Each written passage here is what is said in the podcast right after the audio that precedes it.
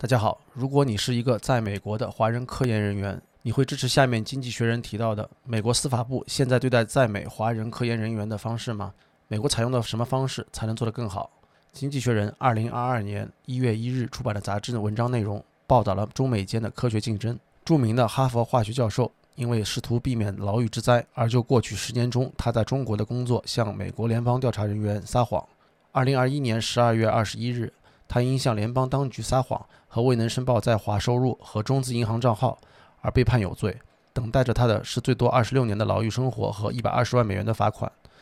作为初犯，他很可能不会被从重发落。不过，对于一个六十二岁并患有晚期淋巴瘤的人而言，这可能已经算得上终身监禁了。经济学人指出，他的事件有警告的作用，这是在美中地缘政治竞争愈演愈烈的大背景下发生的。并且使那些本来无害的和中国学术界的关系变得可疑起来。经济学人认为，美国对中国以经济方式进行的谍报活动的镇压，会使美国的科学受到损伤。雄心勃勃的科学家们依赖的是巨大的研究经费和吸纳顶尖的人才。即便美国本土已经提供了不菲的研究经费，获得更多的研究经费，有时候仍然是令人无法抗拒的。与世界其他大学形成伙伴关系，自然就是司空见惯的了。这位著名的哈佛化学教授的落马，则是因为没有依法披露在中国的相关财务信息细节。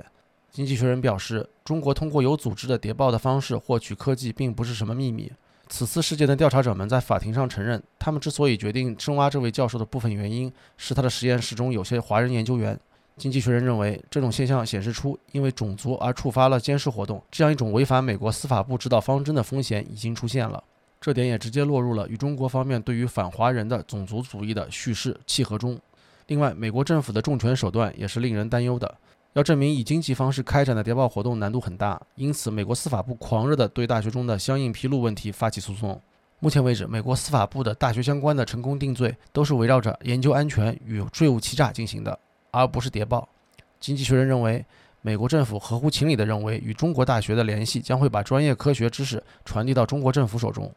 但是，美国司法部可能并未完全领会科研经费申请的过程与涉案相关的具体技术。经济学人为此举了田纳西大学胡安明教授的例子，介绍到这场官司最后由于证据不足而宣告胡安明教授无罪。经济学人表示，哈佛教授的这起案件毫无疑问会让对此保持关注的学者们更加小心，对他们手下的科研队伍的审查也是一定要进行的。现在这种对于中国的任何联系都是怀疑的举动，可能会导致寒蝉效应。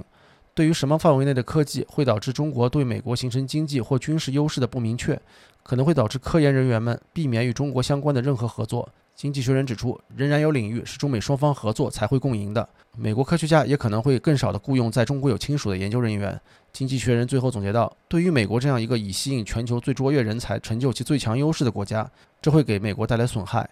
介绍完文章，我们回到节目开头的问题：如果你是一个在美国的华人科研人员，你会支持以上经济学人提到的美国司法部现在对待在美华人科研人员的方式吗？美国采用什么方式才能做得更好？欢迎有兴趣的朋友加入电报群讨论，群链接请见本节目文字介绍部分。欢迎您关注订阅本频道，感谢您的收听，下回见。